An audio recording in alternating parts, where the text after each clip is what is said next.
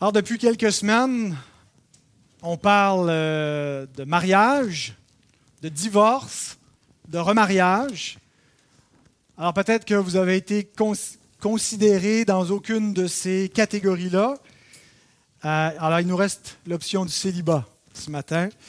Pour les autres, on, est tous, on a tous un statut civil, on est tous dans une de ces catégories. Et puis, euh, on va finalement boucler la boucle avec euh, cette dernière question, l'option du célibat. En fait, j'ai changé même mon titre. Merci beaucoup, Benoît.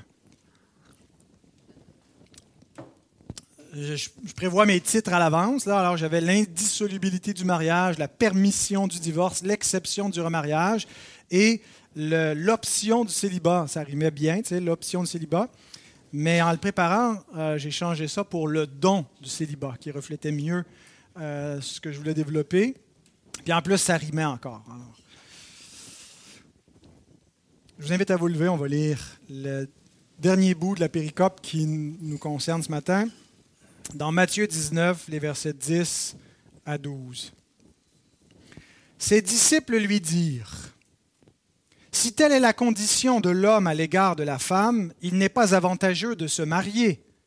Il leur répondit, tous ne comprennent pas cette parole, mais seulement ceux à qui cela est donné. Il y a des eunuques qui le sont dès le ventre de leur mère, il y en a qui le sont devenus par les hommes, et il y en a qui se sont rendus eux-mêmes eunuques à cause du royaume des cieux. Que celui qui peut comprendre comprenne. Seigneur, nous te prions que nous puissions comprendre ce matin cette parole, que tu puisses nous illuminer par euh, l'œuvre de ton Esprit Saint dans notre intelligence, dans nos cœurs, et que nous puissions être transformés par cette parole vivante en mettant en premier le royaume des cieux. Amen.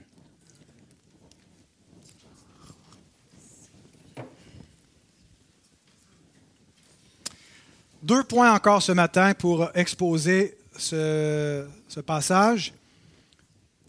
Le mariage selon les disciples, premier point, et le célibat selon Jésus, deuxième point. Alors, le mariage selon les disciples. Euh, et là, on change de, contexte. Matthieu ne l'indique pas, mais euh, quand on prend tous les évangiles synoptiques et puis qu'on cumule les, informations que les évangélistes nous apportent, la scène commence avec une question des pharisiens euh, qui demandent s'il est possible à l'homme de se divorcer pour un motif quelconque. Jésus répond, puis il y a un développement en fait qui irait jusqu'au verset 9, mais ensuite, Marc nous dit qu'il entra dans la maison, et là, c'est avec les disciples seulement qui lui posent euh, d'autres questions, et puis là, quand Jésus complète son enseignement, euh, ils ont cette réaction, dans Marc 10, 10. Donc, on n'est plus avec les pharisiens, maintenant, on est juste avec les disciples. Et le verset 10 nous résume la réaction euh, des, disciples vis-à-vis de l'enseignement de Jésus sur le mariage. Ils réagissent en disant, si telle est la condition de l'homme à l'égard de la femme, par rapport à ce que Jésus vient de dire concernant mariage, divorce, remariage, il n'est pas avantageux de se marier. Comment faut-il interpréter cette réaction? Il y a certains interprètes qui croient qu'il faut faire une lecture positive, que, en fait, les disciples voient que le mariage, c'est très exigeant et que euh, ça peut représenter un certain désavantage pour l'engagement euh, et le service du royaume des cieux. Parce qu'un peu plus loin, dans le même contexte, au verset 27, euh, Pierre va exprimer, nous, on a tout quitté hein, pour te suivre. Alors, qu'en sera-t-il de nous? et donc, on se demande, euh, certains croient que plutôt c'est dans cet éclairage-là où les disciples même renonceraient à se marier euh, parce que, ben non, ils ont un trop grand service à faire et puis il faut tout laisser, abandonner père, mère et puis même abandonner l'idée du mariage pour pouvoir suivre Christ. C'est possible que ce soit une lecture positive, cependant, je crois plutôt qu'il faut interpréter un peu négativement la réaction des disciples. Dans le sens suivant, devant l'enseignement de Jésus, les disciples comprennent que le mariage, c'est pour le meilleur et pour le pire, que ça ne peut pas être dissous euh, à la moindre chose désagréable qui pourrait surgir, et qu'à ce moment-là, l'homme est lié pour le meilleur et pour le pire envers sa femme. Euh, et là, euh, ils se rendent compte que finalement, ce n'est pas si avantageux que ça pour l'homme de se marier. Et ils me font penser à beaucoup d'hommes de notre génération. On dit aujourd'hui que les hommes ont peur de l'engagement, euh, ils préfèrent vivre à côté pour se garder une porte de sortie, parce qu'une fois qu'ils sont liés dans le mariage, il y a des obligations, ne sont pas certains d'être capables, qui vont pouvoir accomplir des vœux de mariage. Je t'aime, chérie, aujourd'hui, mais qu'est-ce qui me dit dans dix ans que je vais pouvoir euh, continuer à t'aimer comme ça? espérons-le, mais je ne peux pas le, promettre et je ne peux pas faire alliance. Ah, ils ont peur de l'engagement. Et on parle du mariage comme de se passer la corde au cou. certains le voient même comme une castration. ça dépend qui on marie, j'imagine. Mais c'est drôle parce qu'en fait, c'est ironique, parce que en fait, Jésus va plutôt parler du célibat comme d'une castration, mais bon, euh, on y arrive dans un instant. Vient, euh, tout cela vient de notre nature faible et pécheresse. Il y a peut-être des femmes qui ont cette même peur euh, du mariage, mais je pense que c'est peut-être quelque chose qui caractérise un peu plus les hommes. En tout cas, ça semble caractériser ici les disciples. Il n'y a pas de disciples femmes en ce moment-là qui sont rapportés. Euh, mais même vis-à-vis de cette réaction qui nous paraît un peu lâche, euh, j'ai envie de dire que c'est bien, avant de se marier, de réfléchir comme il faut et de calculer la dépense. Avant de s'engager, et si on n'est pas capable de se marier, on ne vivra pas à côté. On va opter pour le célibat, mais est-ce qu'on a ce qu'il faut pour se marier? Est-ce qu'on a la, détermination, le courage? Jésus nous dit dans Luc 4, 14, 26 à 28, Si quelqu'un vient à moi sans me préférer à son père, sa mère, sa femme, ses enfants, ses frères, ses sœurs et même sa propre vie, il ne peut être mon disciple. Et quiconque ne porte pas sa croix et ne me suit pas ne peut être mon disciple. Car lequel de vous, s'il veut bâtir une tour, ne s'assied d'abord pour calculer la dépense et voir s'il a de quoi la terminer? Et je pense qu'on peut appliquer ce principe au mariage si c'est vrai dans la vie de disciple, si c'est vrai dans un engagement pour le royaume, qu'avant de s'engager, il faut calculer la dépense, bien le mariage aussi, bien que d'un côté, le mariage vienne avec la joie, hein, c'est la, promesse, en tout cas c'est ce qu'on espère. Euh, quand on va à un mariage, on ne va pas à un enterrement, on s'en va dans une fête, on s'en va se réjouir. Euh, ça vient avec de l'intimité, avec de l'amour, avec la famille, mais il nous attend dans le détour une croix. Il nous attend des responsabilités. Une croix parce qu'il faut renoncer à soi. Il faut avoir un esprit de sacrifice et il faut être prêt à des souffrances en se mariant. Et c'est important donc d'évaluer euh, ben, si euh, on est prêt à cela, si on est capable de cela. Il faut bien réfléchir donc avant de dire oui, je le veux. Et plusieurs se trouvent un peu dans ce paradoxe que chante euh, Bono, I can't live with or without you. On ne peut pas vivre avec, puis on ne peut pas vivre sans. Euh, et là, on est malheureux parce qu'on est, malheureux dans les relations, dans les engagements. On ne peut pas s'imaginer marié, lié sous un joug avec une personne, mais on ne peut pas non plus s'imaginer seul toute notre vie. Alors, qu'est-ce qu'on fait? on voit bien ici que les disciples étaient plutôt de l'école d'Hillel. Vous vous souvenez peut-être de ces deux rabbins qu'on a mentionnés. Euh, au début de cette, euh, cette, petite série sur le mariage. Il y avait deux rabbins, Hillel et Shammai, qui n'avaient pas la même, la même opinion. Et Hillel enseignait que euh, finalement, il y avait une conception où l'homme est nettement avantagé par rapport à la femme dans le mariage, où il peut à tout moment rompre le lien, marier une autre femme, s'il y a quelque chose qui lui déplaît chez sa femme. Alors, ce qui faisait que les femmes hein, devaient euh, se, tenir, euh, se surveiller et n'avaient pas le, même avantage que, l'homme. Mais là, Jésus dit non, ce n'est pas la bonne façon de voir le mariage. Et quand vous agissez ainsi, vous commettez l'adultère et vous n'avez pas la faveur de Dieu. Alors là, les disciples disent, ben ouais, mais là, ce n'est pas avantageux à ce moment-là pour l'homme de se marier s'il n'y a pas un avantage vis-à-vis -vis de la femme. Alors, Jésus leur enseigne pas l'école de Hillel, il leur enseigne l'école de Jésus. Et l'école de Jésus, en ce qui a trait au mariage, c'est que l'homme doit aimer sa femme comme Christ a aimé l'Église. Mourir à soi-même, renoncer à soi-même euh, pour prendre soin d'une épouse. Alors c'est le contraire de la mentalité de Hillel et probablement des disciples. Alors les disciples concluent, le mariage tel que présenté par Jésus n'est pas avantageux. Il est préférable de ne pas se marier. Alors voilà le mariage selon les disciples. Et ça nous amène à notre deuxième point qui va être un peu plus long, le célibat selon Jésus. Alors on aurait pu s'attendre à que Jésus leur fasse des reproches, les reprenne en disant Voyons les gars, c'est quoi votre problème? Vous manquez de gars, c'est quoi Vous n'avez pas de courage pour aimer une femme, hein, pour être des, des hommes vaillants, prêts à mourir à vous-même? Mais en fait, Jésus rebondit sur ce que les disciples affirment alors que les disciples n'ont pas vraiment compris ce qu'ils affirment. Et Jésus part de ce qu'ils affirment pour tirer une application pour le royaume et euh, il amène leur raisonnement plus loin. Il prend finalement l'attitude lâche des disciples et il la transforme en quelque chose de noble. Eux qui ne veulent pas renoncer à eux-mêmes vont les amener à un autre type de renoncement. Et on lit au verset 11 la première partie de la réponse de Jésus. Il leur répondit, Tous ne comprennent pas cette parole, mais seulement ceux à qui cela est donné.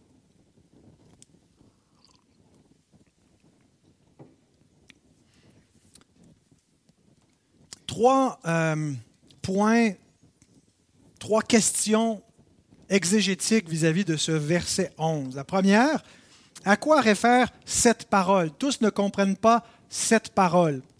Alors certains pensent que Jésus se réfère à la parole qu'il a enseignée concernant le mariage, divorce, remariage. Et tous ne comprennent pas cet enseignement-là. Il y en a pour qui c'est trop dur à accepter. Euh, et donc, on pourrait dire, oui, ça a du sens, tous ne comprennent pas ça, mais qu'est-ce que les eunuques viennent faire après ça là-dedans au verset 12? Ça pas de, ça, ça semble pas euh, fonctionner. D'autres croient que cette parole renvoie non pas à ce que Jésus a dit, cette parole que Jésus a enseignée, mais cette parole que les disciples viennent de prononcer au verset 10. Et finalement, les disciples sont en train de formuler l'option du célibat, qu'il pourrait être plus avantageux de ne pas se marier dans ces conditions-là. Et donc, on peut comprendre, Jésus dirait, oui, tous ne comprennent pas que le célibat peut être une meilleure option. Et à ce moment-là, la question des eunuques au verset 12 euh, a plus de, sens. Et ma compréhension, c'est une combinaison de cela et de ce que Jésus va dire ensuite. Cette parole renvoie à ce que les disciples viennent de dire au verset 10. Tous ne comprennent pas ce que vous venez de dire. Et il renchérit au verset 12. Donc cette parole, c'est ce que les disciples ont dit, puis ce que Jésus va y ajouter au verset 12. Deuxième question exégétique. Que signifie tous ne comprennent pas Dans quel sens? Les hommes ne comprennent pas. Le verbe choréo, comprendre, signifie à la fois saisir mentalement, comprendre intellectuellement et accepter moralement ou volontairement. Et les deux sens vont de pair. Euh, il faut d'abord comprendre pour pouvoir accepter on peut difficilement accepter et mettre en pratique quelque chose qu'on n'arrive pas à saisir mentalement. Mais ce n'est pas parce qu'on comprend quelque chose mentalement qu'on l'accepte et qu'on le met en pratique. Et donc, il y a euh, cette continuité dans euh, tous ne comprennent pas. Euh, il y a des gens qui ne comprennent pas ce que Jésus est en train de dire, que l'option du célibat peut être avisée et être une bonne option. Ils ne comprennent pas pourquoi et, surtout les raisons que Jésus donne et conséquemment, ils ne l'acceptent pas. Et je pense que notre époque en particulier est marquée par ce tous ne comprennent pas. Notre culture est une culture de rébellion ouverte vis-à-vis des normes bibliques entourant le mariage, le célibat et la sexualité. C'est une rébellion et un rejet ouvert à point levé contre Dieu vis-à-vis des standards de l'éthique chrétienne traditionnelle entourant le mariage, le célibat. Donc, tous ne comprennent pas, en effet. Il y a beaucoup de gens qui ne comprennent pas cette éthique-là et qui ne l'acceptent pas. Mais ça ne devrait pas être notre cas. Le tous ne comprennent pas doivent désigner les gens du dehors et non pas ceux qui appartiennent au royaume du Christ. Et la troisième question exégétique, c'est qui sont ceux à qui cela est donné Il y a d'abord un sens général. Seuls ceux, seuls ceux qui ont reçu la grâce de Dieu acceptent et vivent selon l'ordonnance de la parole de Dieu. Euh, on a une, formulation très très semblable de ce que Jésus dit ici au verset 11. Hein, tous ne comprennent pas, mais seuls ceux à qui cela a été donné, euh, qu'on a dans euh, la section sur les paraboles de Matthieu 13 versets 10 et 11. Les disciples s'approchèrent et lui dirent, Pourquoi leur parles-tu en, parabole? Jésus leur répondit, Parce qu'il vous a été donné de connaître les mystères du royaume des cieux et que cela ne leur a pas été donné. Alors Jésus enseigne qu'il va enseigner l'abstinence à cause du royaume dans le reste de ce passage. C'est ce que le verset 12 enseigne. L'abstinence du mariage, mais d'une vie sexuelle à cause de l'importance et de la priorité du royaume. Et il n'y a que les héritiers de ce royaume qui peuvent comprendre qu'une telle chose est censée et logique et peuvent la mettre en pratique. Donc il y a un sens général. Seuls ceux à qui cela est donné, c'est les enfants du royaume. Mais il y a un sens plus spécifique du don ici. Ceux à qui le célibat est donné qui vont le mettre en pratique. Et ce point est développé par Paul dans 1 Corinthiens 7. 1 Corinthiens 7, 7 à 9. Alors, je vous ai dit qu'il y avait beaucoup de parallèles entre Matthieu et 1 Corinthiens. Euh, et, donc, tout ce que l'enseignement de Jésus, qui est assez bref dans Matthieu, est développé euh, avec plus de détails par Paul dans 1 Corinthiens 7. Il dit, je voudrais que tous les hommes soient comme moi, mais chacun tient de Dieu un don particulier. il voit encore ici la référence au don, à quelque chose qui est donné. Comme Jésus dit, cela, seuls ceux à qui cela a été donné. L'un d'une manière, l'autre d'une autre. À ceux qui ne sont pas mariés et aux veuves, je dis qu'il leur est bon de rester comme moi. Mais s'ils manquent de maîtrise d'eux-mêmes, qu'ils se marient, car il vaut mieux se marier que de brûler. Certaines traductions ont s'il manque de continence, qu'il se marie, car mieux vaut se marier que de brûler. Il y a une erreur fréquente concernant euh, ce qu'on appelle le don du célibat. C'est que personne n'a ce don-là. J'ai jamais rencontré personne qui prétendait avoir le don du célibat. Euh, parce qu'on conçoit ça comme une capacité à vivre seul sans aucune difficulté. Il y a peut-être quelques personnes qui, là, qui ont cette capacité, mais c'est assez rare. Et donc, on, conçoit que comme pour moi, c'est difficile de vivre seul, comme l'idée d'une vie abstinente, euh, de ne pas avoir de, de, sexualité, ça me paraît quelque chose d'insurmontable, ben, j'ai manifestement pas reçu le don du célibat. Et là, on devient, parce qu'on n'a pas reçu le don du célibat, ben, ça veut dire que Dieu ne veut pas qu'on vive comme un célibataire.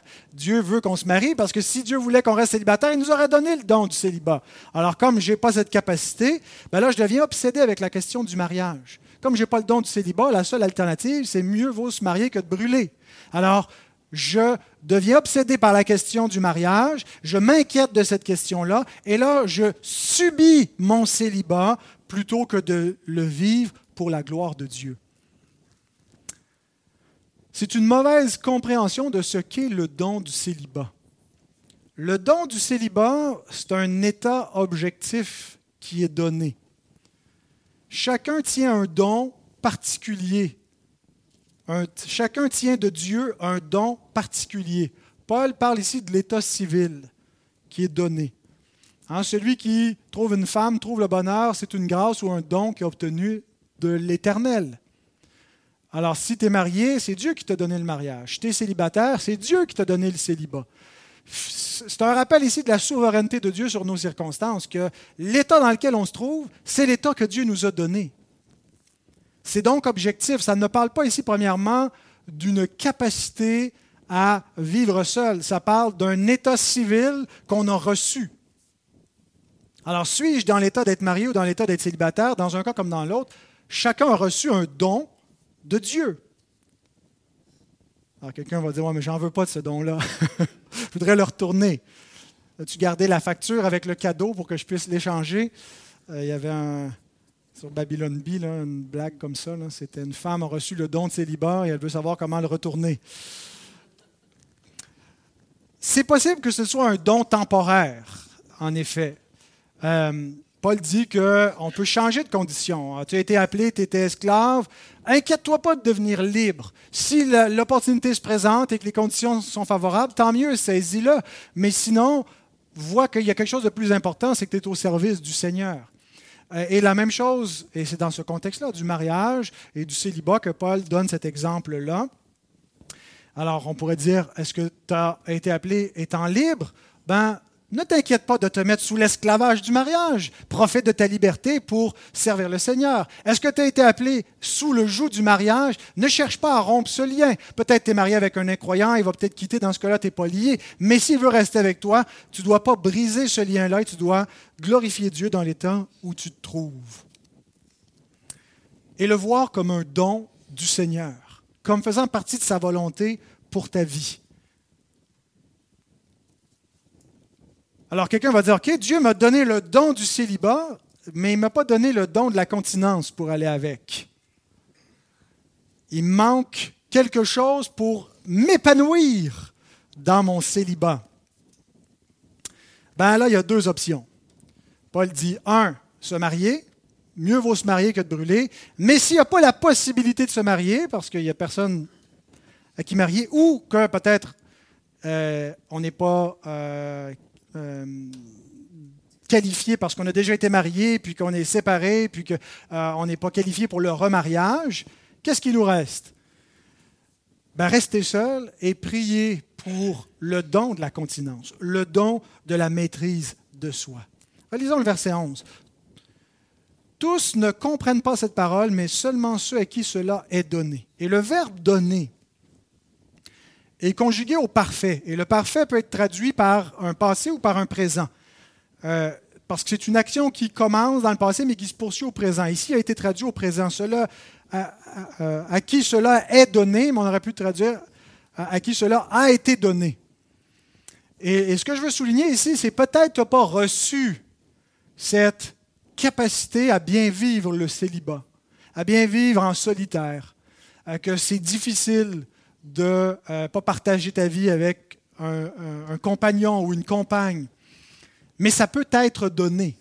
Ce n'est pas parce que ça ne t'a pas déjà été donné que ça ne te sera pas donné plus tard. C'est un parfait. C'est quelque chose qui est toujours une possibilité. Alors on ne peut pas dire, moi je pourrai jamais, j'y arriverai jamais.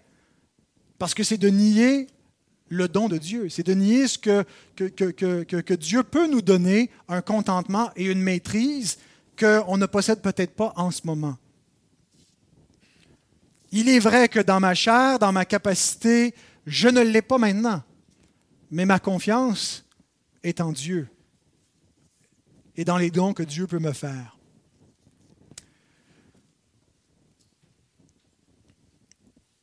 Donc, si euh, la continence, si l'abstinence n'est pas quelque chose de facile, il n'est pas trop tard. D'ailleurs, euh, l'Écriture, et Paul en parle ici, de la maîtrise de soi. Hein. il dit euh, que euh, si on manque de maîtrise de soi, maîtrise de même, c'est un fruit de l'esprit.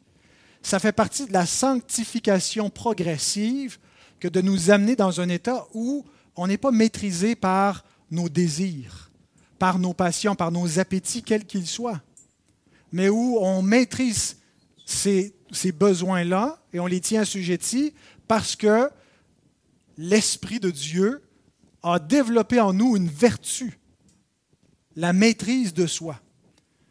Et donc, ça fait partie de la sanctification progressive, ça fait partie d'un processus normal et progressif de sanctification qui vient avec le renoncement à soi, crucifier la chair, non pas assouvir la chair et ses passions, mais renier sa chair et ses désirs.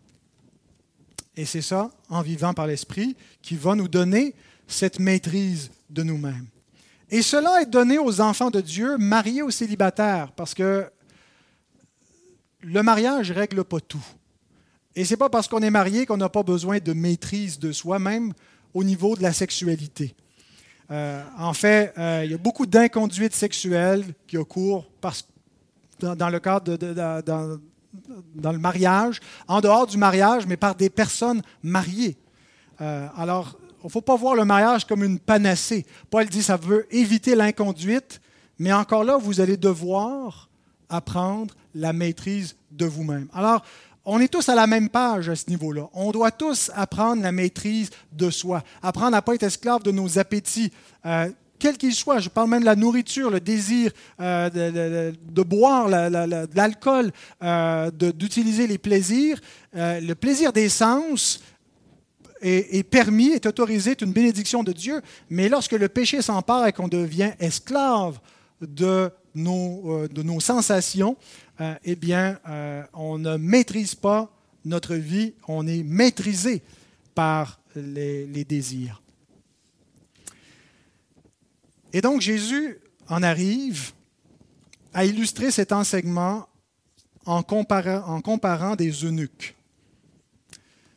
Et on, il nous donne trois sortes d'eunuques au verset 12. Donc c'est une façon un peu particulière d'aborder le célibat. Mais j'ai trouvé très intéressant, je pense que Jésus euh, va droit au but. Il aurait pu aborder la question du, célibat euh, sous l'angle de la solitude ou de la liberté, mais il touche directement à l'abstinence sexuelle. Et bien sûr, les eunuques ici, c'est une métaphore. Tout le monde sait c'est quoi un eunuque, pas besoin d'expliquer quelqu'un qui a passé par un processus d'émasculation. Euh, je comprends que c'est un petit peu délicat hein, d'aborder ça, mais non, le texte est là, il faut euh, en parler. Mais ici, c'est métaphorique. Dans une culture de l'Antiquité, il y avait des pratiques comme cela. Il y avait des eunuques. Euh, Ce n'est pas tellement fréquent dans une culture occidentale comme la nôtre. Mais prenons la métaphore que Jésus utilise et voyons où il veut en venir. Mais je veux surtout souligner que Jésus nous montre que, en fait, l'enjeu central pour bien réussir notre célibat se trouve à ce niveau-là, à cette capacité de contentement, de maîtrise de soi, d'abstinence, d'une vie pure, consacrée à Dieu, et que si on parvient à réussir cela, on va être plus heureux que des gens mariés parce qu'on a une, bénédiction, une consécration supplémentaire vis-à-vis du royaume et de notre communion avec Dieu qui est réservée euh, pour le royaume. 1 Corinthiens 7, 1 et 2, Paul dit, Pour ce qui concerne les choses au, sujet desquelles vous m'avez écrit, je pense qu'il est bon pour l'homme de ne pas toucher de femme. Toutefois, pour éviter la débauche, que chacun ait sa femme et que chaque femme ait son mari. une sexualité non maîtrisée, une sexualité juste refoulée, va souvent mener à des déviances et à de l'inconduite. Je pense qu'on le voit avec le célibat forcé euh, des prêtres. Charles Spurgeon écrit Le célibat forcé engendre beaucoup de péchés. Je n'ai pas pu bien euh, rendre le jeu de mots qu'il faisait avec. Euh, je l'ai rendu par le verbe engendre, mais il dit It's the bad sin of c'est comme le lit du péché. Donc, le mariage peut aider, mais comme je l'ai dit, le mariage ne règle pas tout. Et qu'on soit marié ou célibataire, c'est une dimension de notre vie que nous devons impérativement maîtriser. On peut la comparer à un feu. J'ai donné cet exemple-là dans le, podcast, certains l'ont écouté cette semaine avec Guillaume sur la pédophilie. Euh, la sexualité, c'est un feu le feu qui est dans le foyer, qui est contrôlé, qui est alimenté normalement, euh, il est bénéfique. Il dégage de la lumière, de la chaleur, une énergie. Mais s'il est hors du foyer, il devient incontrôlable, il met le feu à la maison, il détruit tout. Le foyer pour mettre le feu, c'est le mariage. En dehors de ça, il est destructeur. Et donc, si nous ne maîtrisons pas la dimension sexuelle de notre vie individuelle, qu'on soit marié ou célibataire, nous courons un grave danger. Et donc, il y a beaucoup d'inconduites, euh, il y a beaucoup de problèmes liés à la sexualité dans la société, dans les foyers. Vous les connaissez, euh, vous en avez subi, vous en avez peut-être été auteur. Heureusement, il y a la grâce de Dieu qui peut récupérer, qui peut pardonner, qui peut laver. Mais il n'y a rien. Euh, là où la grâce de Dieu va nous ramener, c'est à la maîtrise de soi. Et c'est là où Jésus s'en va directement, avec la question des eunuques. Parce qu'immédiatement, lorsqu'on rejette le mariage, ben, qu'est-ce qu'on fait avec cette dimension-là de la vie? Ben, Jésus nous le dit clairement, qu'est-ce qu'on fait? Hein? On coupe. Euh, et puis, euh, on va devoir vivre comme des eunuques. Et là, il compare trois sortes d'eunuques au verset 12. Car il y a des eunuques qui le sont dès le ventre de leur mère. Il y en a qui le sont devenus par les hommes. Il y en a qui se sont rendus eux-mêmes eunuques à cause du royaume des cieux. Ceux qui le sont dès le ventre de leur mère incluent, je pense, des gens qui peuvent avoir des troubles congénitaux, donc une condition physique qui fait euh, eh qu'ils euh, ne pourraient pas euh, se reproduire, vivre normalement le mariage. ça inclut peut-être aussi une condition psychique en plus d'une condition physique. C'est-à-dire ceux qui n'ont pas vraiment de manière prééminente des besoins sexuels. Jérôme écrit, un des pères de l'Église, Les eunuques dès le ventre de leur mère sont ceux dont la nature est plus froide et qui ne sont pas sujets à la luxure. Donc, quelqu'un qui peut plus facilement euh, vivre seul le célibat, comme on pense généralement le don du célibat, quelqu'un qui est capable de vivre seul et qui n'est pas malheureux pour autant. Ensuite, ceux qui le sont devenus par la main des hommes. Dans l'Antiquité, euh, il était fréquent que les serviteurs de haut rang soient des eunuques. Euh, c'est souvent une chirurgie qui aurait pu être faite chez de jeunes enfants esclaves qui sont préparés à occuper des euh, hautes fonctions. Pourquoi est-ce qu'on euh, en voit dans le Nouveau Testament l'eunuque de la reine d'Éthiopie dans Acte 8? Euh, pourquoi est-ce qu'on faisait cela? C'était quoi le but? Xénophon, un, philosophe grec, puis qui était aussi un stratège militaire, dit que le but de la castration était de rendre moins agressif et plus loyal. Et c'est un peu le but euh, du célibat chrétien, d'être entièrement consacré au Seigneur et pas partagé entre les moyens de plaire à notre femme et de s'inquiéter du monde, mais de s'inquiéter du Seigneur et de son royaume. C'est d'être euh, eunuque pour le royaume, pour être complètement consacré et lui plaire à lui. 1 Corinthiens 7, 32 à 34. Et ben, une, autre, raison pourquoi est-ce qu'on euh, faisait cela dans l'Antiquité, c'est parce que souvent les eunuques étaient les gardiens de harem. Euh, c'est les empereurs, les rois, donc avaient plusieurs épouses, puis on en voulait, on voulait que quelqu'un puisse les garder, euh, qu'on n'avait pas à craindre qu'il se passerait quoi que ce soit avec eux. Donc, c'était une des fonctions. Mais maintenant, ce qui nous intéresse, ceux qui se sont rendus eunuques pour le royaume. Et c'est là où Jésus va en arriver avec les en faisant intervenir la catégorie des eunuques, c'est, ceux-là qui, sont concernés. Ceux qui se sont rendus eux-mêmes, bien sûr, c'est métaphorique. Euh, il y a à part Origène qui l'a pris littéralement, euh, un des pères de l'Église qui a pris ça au pied de la lettre. La, la plupart des gens ont compris que Jésus parlait de manière métaphorique, comme dans Matthieu 18, 8 euh, à 9, quand il dit si ta main est une occasion de chute, coupe-la, si ton œil est une occasion de chute, arrache-le. C'est un langage fort, mais qui veut nous faire prendre conscience que le péché veut s'emparer de nos membres et que nous devons couper court avec le péché, non pas jouer avec, parce que c'est jouer avec le feu, puis il va s'emparer de nous, puis on va devenir les esclaves du péché. Mais on est au contraire esclaves de la justice, et un des fruits de l'esprit, c'est de maîtriser notre corps dans l'obéissance. Jean Chrysostome, un père de l'Église, dit quand il déclare qu'ils se sont faits eunuques, il ne veut pas dire couper le corps, mais mettre de côté les mauvaises pensées. Car celui qui coupe un membre est coupable, puisque c'est le commencement du meurtre, et c'est ouvrir la porte aux manichéens qui déprécient la créature et mutilent le corps comme le font les païens. Couper sa chair est une tentation démoniaque, et par cette opération, le désir n'est pas diminué, mais exacerbé. Car sa source est ailleurs, principalement dans le manque de résolution et un cœur non gardé. Car si le cœur est bien gouverné, les pulsions naturelles ne représentent plus de danger. Et l'amputation d'un membre n'apporte pas la paix ni l'immunité de la tentation, comme le fait une bride sur les pensées. Pas pire pour un père de l'Église quand même. Hein. Il, y avait, y de la psychologie, euh, il, il avait compris de quoi. Et il y avait aussi une bonne herméneutique pour comprendre le langage métaphorique de Christ. Mais ce que ça nous dit, ceux qui se sont rendus tels, ceux qui l'ont fait eux-mêmes, il y a une emphase euh, sur la volonté. Il y, a un travail à faire pour être capable de vivre une vie chaste. Ce n'est pas tout de s'abstenir, il faut se consacrer au royaume pour arriver à vivre l'abstinence. Et si on est juste passif là-dedans, si on se met au neutre, ben, qu'on ne s'étonne pas que la tentation s'empare de nous et que souvent le, le, meilleur de nous-mêmes.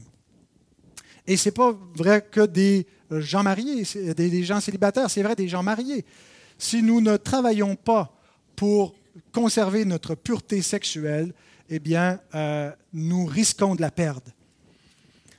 Donc, il y a un travail actif à faire et cet élément euh, est, mis de l'avant par Jésus quand il dit se sont rendus eux-mêmes ils se gardent eux-mêmes, ils font, il y a un effort de la volonté, la volonté régénérée que Dieu nous a donnée, le vouloir et le faire pour marcher dans l'obéissance. Donc tout ça fait partie de notre sanctification progressive et on cherche à garder nos pensées, on préserve nos pensées en ne s'exposant pas à des images suggestives, euh, on s'entretient avec ceux qui invoquent le Seigneur d'un cœur pur. Hein, se retrouver tout seul, être dans une, condition de oisiveté. L'oisiveté est mère de tous les vices. On se garde actif du matin au soir, on travaille, on sert, on côtoie des gens. Ce n'est pas une vie où on est centré sur soi et son nombril. C'est une vie de service. Mais là, Jésus ajoute la raison ou la motivation qui permet d'accomplir ça. Il dit, ils se sont rendus eunuques à cause du royaume des cieux. Ce n'est pas pour gagner le ciel tel que certains l'ont interprété dans l'histoire de l'Église en prenant des vœux de célibat et des vœux d'abstinence et qu'en faisant ce travail de mortification euh, des désirs, on gagnait notre ciel. Ou en tout cas, on allait plus vite au ciel en s'évitant des années de purgatoire. Dans quel sens faut-il comprendre qu'ils se sont rendus eunuques à cause du royaume? Ben, c'est pour, premièrement, obéir aux injonctions du royaume si on n'a pas le droit, par exemple, au remariage. Si on n'a pas le droit au remariage, après s'être divorcé, ben, il faut vivre comme célibataire. Et pour obéir aux injonctions du royaume, on est prêt donc à sacrifier nos désirs, sacrifier notre plaisir, notre, désir d'avoir quelqu'un dans notre vie, ou encore pour obéir aux injonctions du royaume, si on est célibataire et que eh ben, c'est comme ça qu'il faut vivre le célibat dans l'abstinence. Mais aussi, deuxièmement, pour se consacrer à quelque chose de plus grand et de plus durable que le mariage, le royaume éternel. Et ici, un grand mensonge que nous raconte notre monde. Notre monde nous raconte que si on ne on n'est pas sexuellement actif, ben, qu'on ne peut pas être épanoui. Et on doit être actif selon nos propres désirs, selon ce qui correspond à nos préférences individuelles. Je vous rappelle que notre Sauveur était un homme célibataire et qu'il n'y a pas homme qui est plus épanoui que lui-même. Il n'y a pas homme qui est plus homme et qui a vécu plus la vie avec intensité, qui a goûté davantage la, satisfaction qu'un être humain peut goûter. Mais il ne l'a pas trouvé dans l'intimité du mariage. Il l'a trouvé dans la communion avec le Père. Je rappelle que celui qui a précédé notre Sauveur, qui lui ouvrait la voie, était un homme célibataire. Et Jésus dit, il n'y a pas plus grand dans le royaume des, des cieux, ben, c'est-à-dire le plus petit dans le royaume des cieux est plus grand que lui, mais il est le plus grand de tous les prophètes. Je vous rappelle que la sexualité et le mariage ne semblent pas faire partie du royaume des cieux à venir. Jésus dit qu'à la résurrection, les hommes ne prendront pas de femmes, les femmes ne prendront pas de mari. Que ce n'est pas une composante essentielle qui doit être donc éternelle de ce que c'est qu'être un être humain. Et qu'on peut être complètement épanoui et heureux sans cela. Et que depuis que la chute est entrée dans le monde, il y a beaucoup de complications dans le mariage, dans la sexualité, en raison du péché. Que c'est comme quelque chose qui nous fait souffrir en ce moment, comme une écharpe dans la chair temporaire. Et donc, quand Jésus parle des eunuques pour le royaume, c'est qu'ils passent tout de suite au niveau supérieur. Ils ne concentrent pas leur vie sur les nécessités du siècle présent, en s'inquiétant du monde actuellement, mais ils vivent les yeux fixés sur la résurrection finale, sur le royaume éternel qui vient, et ils veulent y goûter davantage maintenant. Ce n'est pas que si on est marié, on ne peut pas vivre ça, mais que forcément, il y a des obligations, il y a des inquiétudes qui viennent avec le mariage, avec les enfants, qui vont nous rattacher à la terre. Et Paul dit, celui qui est marié, celle qui est mariée, s'inquiète du monde, des moyens de plaire à son mari ou sa femme, tandis que celui qui est pas marié s'inquiète du Seigneur et des moyens de lui plaire. Et Paul dit qu'il y a un avantage là. Et parfois même, le mariage est un obstacle pour se consacrer au royaume, pour goûter la communion fraternelle, pour participer à une vie d'Église. Il n'y a aucun célibataire qui est retenu pour servir, pour s'engager. Mais plusieurs d'entre nous qui sommes mariés, on est limité parfois dans notre marche et dans notre euh, engagement vis-à-vis du royaume en raison du mariage et de la famille, même quand les deux conjoints sont chrétiens. Et certains de grands serviteurs de Dieu ont fait le choix de rester célibataires pour être plus disponibles pour le royaume. Ça a été imposé euh, jusqu'à la réforme de manière obligatoire sur les ministres du culte. Je pense que c'était une erreur d'obliger. Mais je pense que nous, les protestants, on a perdu beaucoup de cette vision d'une vocation pour le Seigneur, d'une vie consacrée, de vœux de célibat, en rejetant la vie monastique, en trouvant étrange d'avoir même un ministre qui ne serait pas marié, un pasteur qui ne serait pas marié, qui n'aurait pas d'enfant. John Stott, hein, qui est un contemporain de Martin Lloyd Jones, avait choisi de vivre célibataire pour avoir cette liberté de servir l'Église. Et et, d'avoir rien qui le retienne. Et donc Jésus parle ici de gens qui se rendent eunuques, le verbe est actif, des gens qui choisissent d'embrasser le célibat comme un don. Ils ne voient plus ça comme un obstacle, ils changent leur perspective, ils ne subissent pas le célibat, mais ils l'utilisent pour grandir dans leur communion avec Dieu, puis ils vont à une vitesse plus vite, plus rapide Terminons avec le dernier mot que Jésus ajoute au verset 12, que celui qui peut comprendre, comprenne. Tous ceux qui sont sauvés devraient comprendre cette réalité, devraient comprendre que quelque chose de plus grand que le mariage, c'est le royaume des cieux, quelque chose de plus permanent, de plus important, quelque chose qui vient même conditionner le mariage ici-bas, qui vient s'imposer au mariage. La réalité et l'obligation du royaume, ou les obligations qui viennent avec le royaume. Ceux qui ont reçu une intelligence nouvelle comprennent, et parce qu'ils ont reçu une intelligence nouvelle, ils ont aussi reçu une nouvelle volonté, et donc ils obéissent. Ils ont reçu le vouloir et le faire. Mais peut-être, certains d'entre vous qui sont dans cette situation, vous vous sentez faible, vous vous sentez incapable de vivre ainsi, dites, je voudrais y arriver, mais j'y arrive pas. J'aimerais vous rappeler cette promesse de l'apôtre Paul dans 1 Thessaloniciens 5, 23 et 24. Que le Dieu de paix vous sanctifie lui-même tout entier. Voyez-vous, votre célibat, votre abstinence, Et notre sanctification à nous tous, c'est l'œuvre de Dieu. Que tout votre être, l'esprit, l'âme et le corps soient conservés irréprochables lors de l'avènement de notre Seigneur Jésus-Christ. Celui qui vous a appelé est fidèle et c'est lui qui le fera. C'est Dieu qui va nous garder sur cet aspect-là comme sur tous les autres aspects de notre existence, de notre sanctification. Alors concrètement, mes frères, mes sœurs, prenez les moyens de grâce ordinaire que Dieu vous donne pour vivre la vie chrétienne au quotidien. Ne vous privez pas de la grâce de Dieu, parce qu'est-ce qui en résulte sinon que de l'amertume, que des rejetons qui vont vous infecter, qui vont infecter le corps de Christ? Ne pas se priver de la grâce et ne pas se priver des moyens par lesquels nous goûtons la grâce de Dieu. Donc, pratiquer activement la piété, une vie de prière, une vie de dévotion, une vie de lecture, une vie avec la communion fraternelle, une vie d'église. Et si vous avez reçu le célibat comme un don de Dieu, ne vous inquiétez pas du mariage. Si Dieu vous donne un mari ou une femme, tant mieux. Mais vous, cherchez premièrement le royaume des cieux.